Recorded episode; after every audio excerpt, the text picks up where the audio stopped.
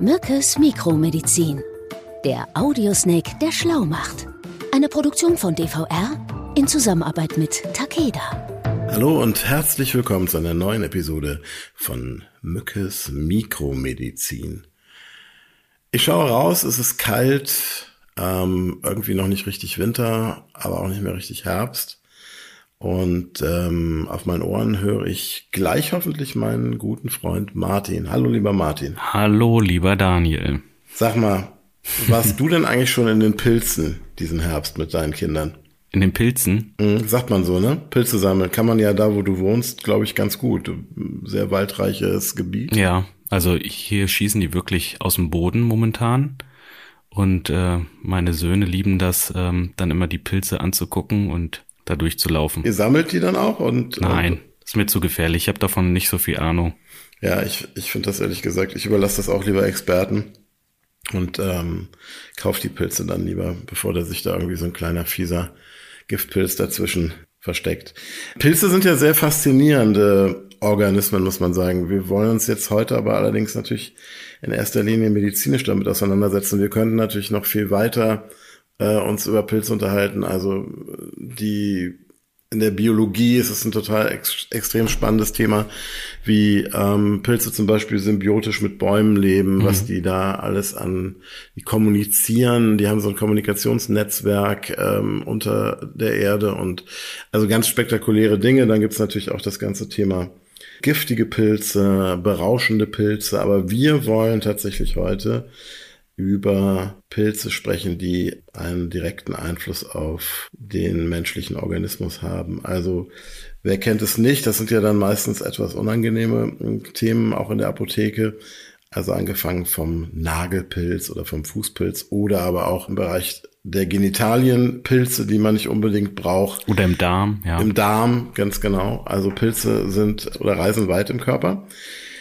Wir haben ja neulich eine Folge gemacht zum Thema Bakterien und Keime. Da mhm. war ich ja etwas nervös, wie du dich vielleicht erinnerst, äh, gerade auch im Hinblick auf die multiresistenten Keime.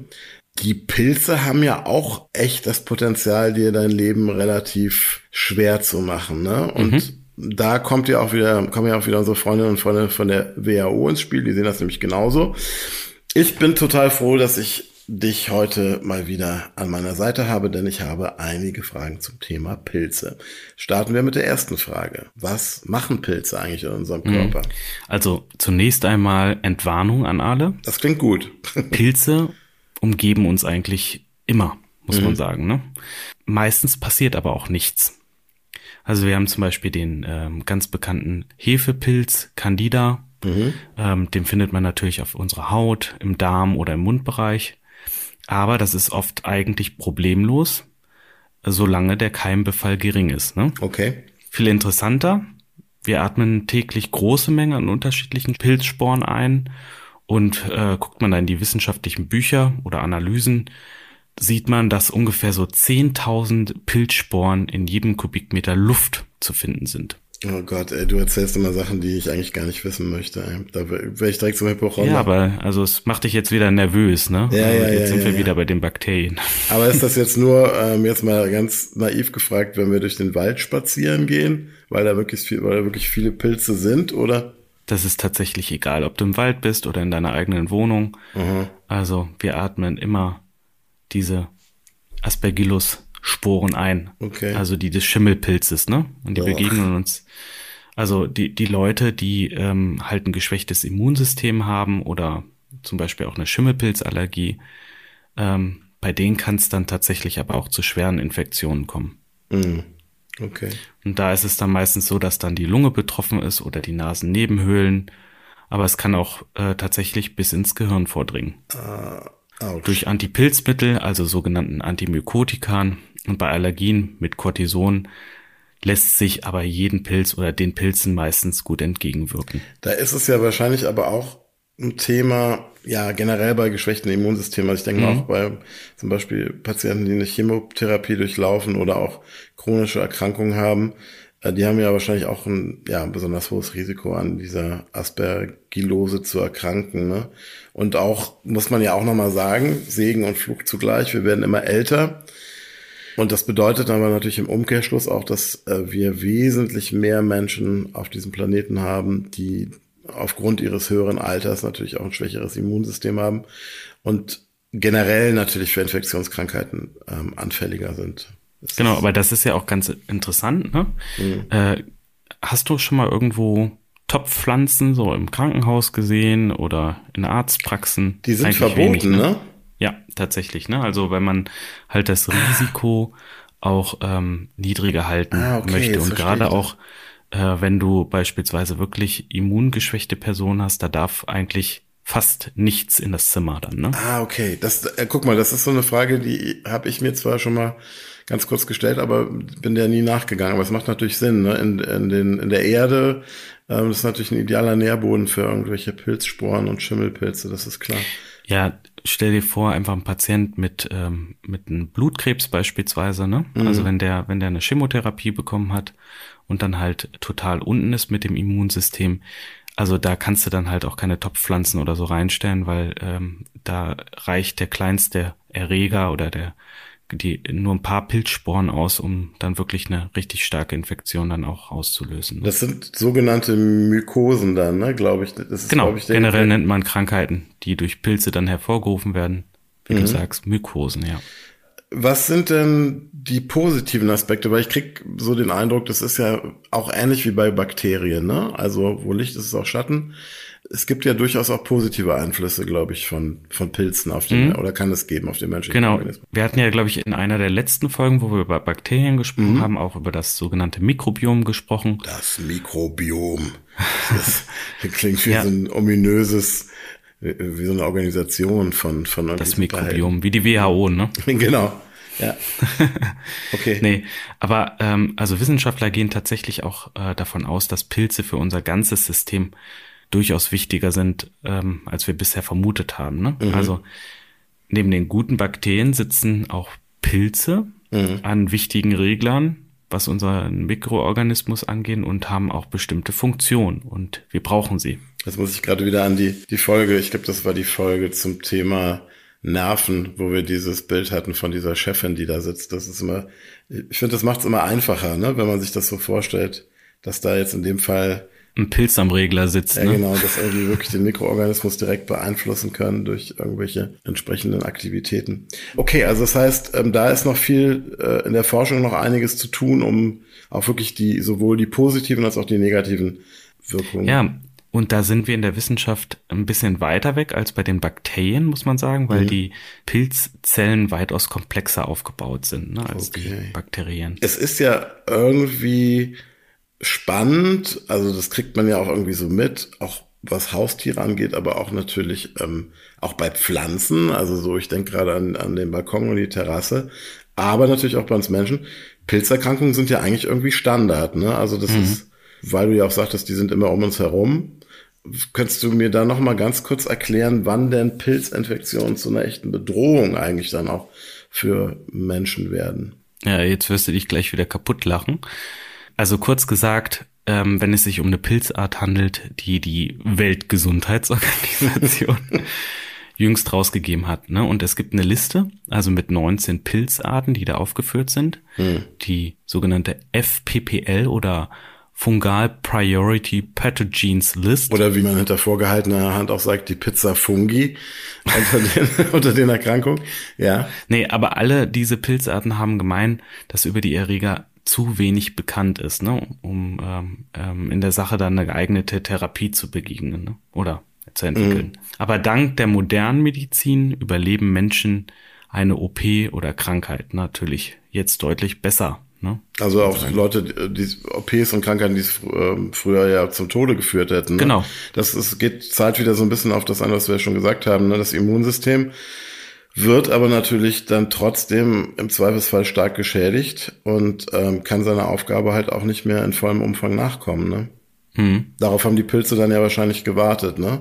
Dass ja. sich da so ein, so ein Tor öffnet für sie, so ein Einfalltor. Da hast du tatsächlich recht. Und was die Pilze so machen, also hier, ich habe mir mal so die Top 3 aus äh, der WHO-Liste rausgesucht oder meine Top 3.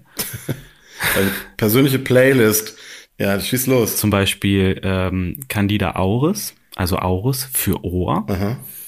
der heißt so, der Pilz, weil er erstmalig 2009 bei einer ähm, Patientin in Japan im Ohr entdeckt wurde. Ugh, also okay. auch ganz interessant, ne?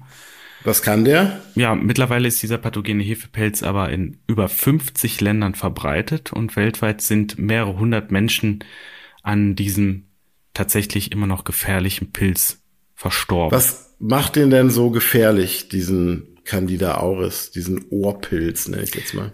Naja, man muss sagen, ähm, der besitzt halt eine Resistenz gegen fast alle Arten von Antimykotika, also Antipilzmitteln. Mhm. Und äh, lässt sich leider auch von normalen Desinfektionsmitteln nicht abschrecken. Okay. Ja. Deswegen kann er dann auch die Patienten befallen, insbesondere im stationären Setting, also wenn die in der stationären Behandlung, also im Krankenhaus sind. Mhm. Und besonders verbreitet in Asien und Südamerika, da kam es auch äh, zu recht großen Ausbrüchen in Kliniken. Okay. Und er überträgt sich von Mensch zu Mensch, was äh, ja quasi so eine Killer-Applikation. Ja, das ist, das ist nicht gut. Weitere Faktoren, also beim Candida auris, ähm, der hat halt kein Problem mit der menschlichen Körpertemperatur. Das ist, das ist interessant, weil ich hatte in, äh, in meiner Recherche gelesen, dass ja so die Wohlfühltemperatur von Pilzen eigentlich so 10 Grad unter der äh, menschlichen Körpertemperatur mhm, liegt. Tatsächlich, ne? ja. Okay. Und äh, deswegen kann halt Candida auris dann auch Knochen, Organe oder sogar das zentrale Nervensystem befallen. Ne? Und bisher ist auch nicht geklärt, woher der Pilz so plötzlich kam und warum er vor allen Dingen resistent ist und es, wie er es schafft, sich von Mensch zu Mensch zu übertragen, wahrscheinlich. Ne? Ja, ganz genau. Klingt fies. Platz zwei deiner Charts. Uh, Cryptococcus neoformans. Okay. Also das ist ebenfalls ein weltweit verbreiteter pathogener Hefepilz, also gehört auch wieder zu den Hefepilzen. Mhm. Und die äh, Erreger leben bevorzugt in der Erde und in Vogelkot. Also Erde haben wir ja vorhin schon mal drüber gesprochen, ne? Mhm. Gerade bei den Pflanzen auf Station aufpassen. Ja. Warum lebt er da? Ähm, weil das beides reich an organischen Substanzen ist und Mhm. äh, der da quasi den entsprechenden Nährboden auch findet. Mhm. Ne? Und durch das Einatmen der Sporen gelangt der Pilz dann in unseren Organismus und, keine Überraschung, äh, mehr immungeschwächte Menschen ziehen dann natürlich oft den kürzeren, muss man sagen. Das klingt Ja, äh, und äh, gut. eine ganz äh, besondere Gruppe, die da auf der Liste dieses Pilzes steht, sind leider Personen mit HIV. Mhm. Und für die stellt dieser Hefepilz dann eine enorme Gefahr dar. Du sagst jetzt enorme Gefahr, das heißt, die sterben auch, die können auch daran sterben tatsächlich dann, ne? Mhm. Also man muss sagen, dass rund die Hälfte ähm, ähm, der Betroffenen diese sogenannte äh, Kryptokokose dann nicht überlebt. Ne? Okay, das ist viel. Was genau passiert? Also woran versterben diese Menschen dann in der Regel? Also ähm, der Pilz löst oder kann dann eine sogenannte Hirnhautentzündung und hier heißt es dann Kryptokokkenmeningitis Okay. äh, auslösen und äh, daran versterben dann die meisten Patienten mit geschwächtem Immunsystem. Gut, ich verstehe, warum auch dieser Pilz es in deine Top 3 der unangenehmsten und tödlichsten Pilze geschafft hat. Du hast vorhin Ja. auch schon, glaube ich, über einen Pilz gesprochen. Ähm, ich, ich würde mich sehr wundern, wenn der es nicht in die Top 3 geschafft hat. Genau, auf Platz drei unserer Charts. Ja. Candida albicans. Da Also, das ist ja fast schon Klassiker unter den Hefepilzen. Auch äh, sogenannte als ähm, oder als Sohrpilz äh, bezeichnet. Mhm. Und das ist ähm, der häufigste Erreger der sogenannten Candidose. Mhm. Und der Pilz befällt häufig die Schleimhäute, vor allen Dingen im Mund und im Genitalbereich und auch im Darm. Und er kommt zu ungefähr 75 Prozent auch beim gesunden Menschen vor. Mhm. Und hier auch wieder Thema äh, geschwächtes Immunsystem, also bei schwachem oder fehlender Immunität.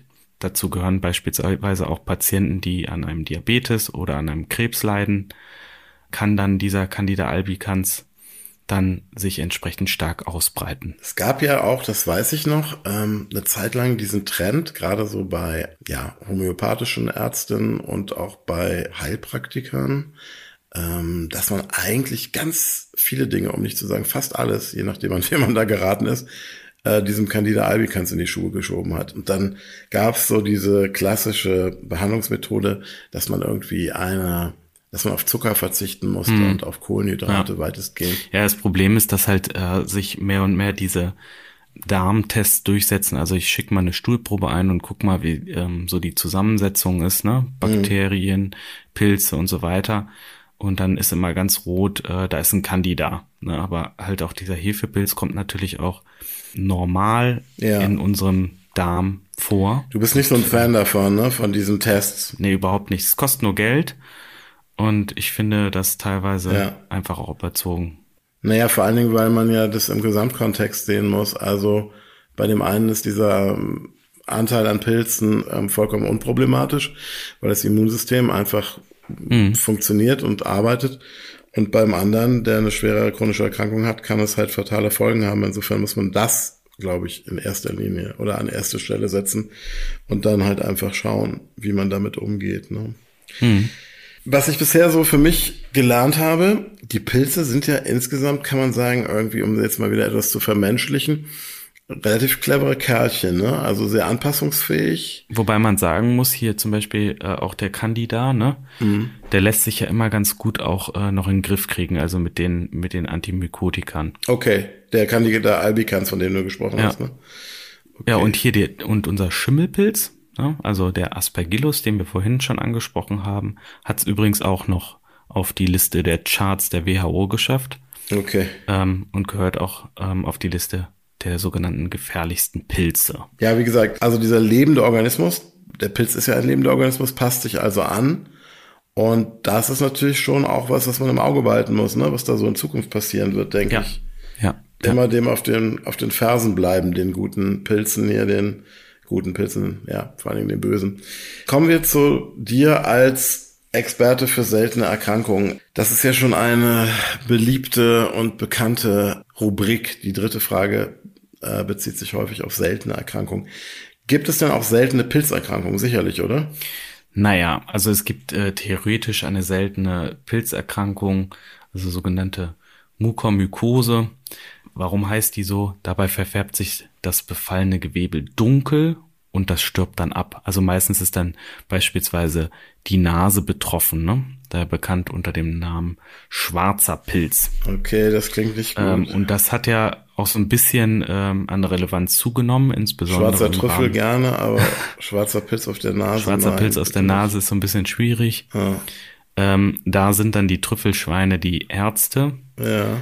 weil im Zuge der ähm, Covid-Pandemie trat vor allen Dingen diese sonst selten aufkommende Krankheit in sehr hoher Zahl auf. Das hat man vielleicht auch so in der Presse mal gelesen. Ne? Also und da war ja in Indien beispielsweise, ich glaube Anfang des Jahres oder so war das oder letztes Jahr, ich weiß es nicht mehr genau, Ja. ähm, auf jeden Fall mitten in der angespannten Corona-Lage hatten die ja super viel mit diesem schwarzen Pilz zu kämpfen, ne? Und ich meine, so viel zum Thema selten. Der Pilz an sich vielleicht schon, aber durch diese besondere Situation, also auch da wieder das Immunsystem. Ne? Genau. Covid hat das einfach komplett sozusagen sturmreif geschossen und dann kam der schwarze Pilz. Da sind ja über 1000 Menschen in, allein in einzelnen indischen Bundesstaaten, glaube ich, verstorben. Ja, und auch, dran, ne? ich glaube auch in Südamerika war das auch verbreitet. Ja. Aber die Ausbreitung war tatsächlich äh, wirklich extrem. Ne? Aber das, ja, das waren halt auch viele oder sind nach wie vor auch viele Menschen immer noch ähm, aufgrund dieser Covid-Infektion geschwächt. Ne? Und kann man davon ausgehen, dass das ein temporäres Phänomen ist, also dass das jetzt dann, wenn man Covid besser in den Griff bekommt, auch wieder zurückgeht? Also Oder, oder, nicht oder, oder setzt sich das dann irgendwie auch fest? Ja, also hier ist es einfach wichtig, ne, auch entsprechende Therapie mit Antimykotikern, ne, weil dieser Pilz ja, also gerade dieser schwarze Pilz, äh, super aggressiv vorgeht, ne? Mhm. Und muss dann zusätzlich auch entsprechend, ähm, also dieses schwarz verfärbte Gewebe dann entsprechend chirurgisch abgetragen werden, ne? Das ist ein nekrotisches Gewebe, also das stirbt tatsächlich ab, kann man sagen. Genau. Ne? Ja. Und äh, das muss halt gemacht werden, gerade in der Nase, bevor der Pilz dann weiter ins Gehirn wandert. Sag ne? mal, wie lässt sich denn das erklären, dass das diese, das zum Absterben des Gewebes führt? Hat das auch was damit zu tun, wo der Pilz entsteht? Also den, der tritt ja vor allen Dingen im Verwesenden auf oder im verunreinigten Wasser, ne? Also hat auch ganz viel mit, mit Hygiene zu tun, ja.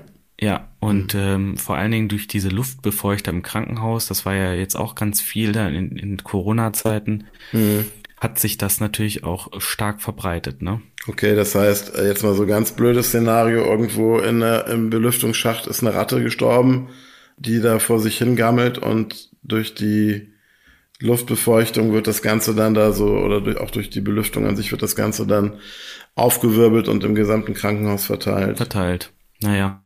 Also da kommt es tatsächlich ja auch auf die Hygienestandards der einzelnen Krankenhäuser dann äh, an, ne? Und mm. so, leider in dritte Weltländern ist halt noch nicht die super hohe, der super hohe Standard. Ne? Ja. Aber der Pilz kann aber auch über eine Verletzung in der Haut eindringen, ne? also wie auch äh, bei diesem Bakterienthema, ne, was wir hatten, gibt halt verschiedene Übertragungswege. Und das ist natürlich am Anfang, wenn das noch nicht sich auch so zeigt durch diese, durch diese Veränderung, dieses Schwarzwerden von Gewebe, erstmal auch schwierig, ne? Also ich, ich gucke jetzt nämlich gerade mal parallel, also die. Guckst in deine Nase, ob die schwarz geworden ist oder was? Das auch, aber ich gucke vor allen Dingen auch mal, was sind denn eigentlich die Symptome? Und das sind zuerst halt äh, Symptome von einer akuten Nebenhöhlenentzündung mit Fieber, verstopfter Nase, äh, Nebenhöhlenschmerzen, also auch was, was man in der Grippezeit kennt oder auch natürlich vergesellschaftet mit Covid. Und dann geht's halt relativ schnell aber weiter und wird dann wesentlich drastischer. Ne? Sehstörungen, Kopf- und Brustschmerzen, Atembeschwerden. Ja, das ist die ganze Latte, ne? Aber ja. wie gesagt, auch hier wieder Thema Immunsystem.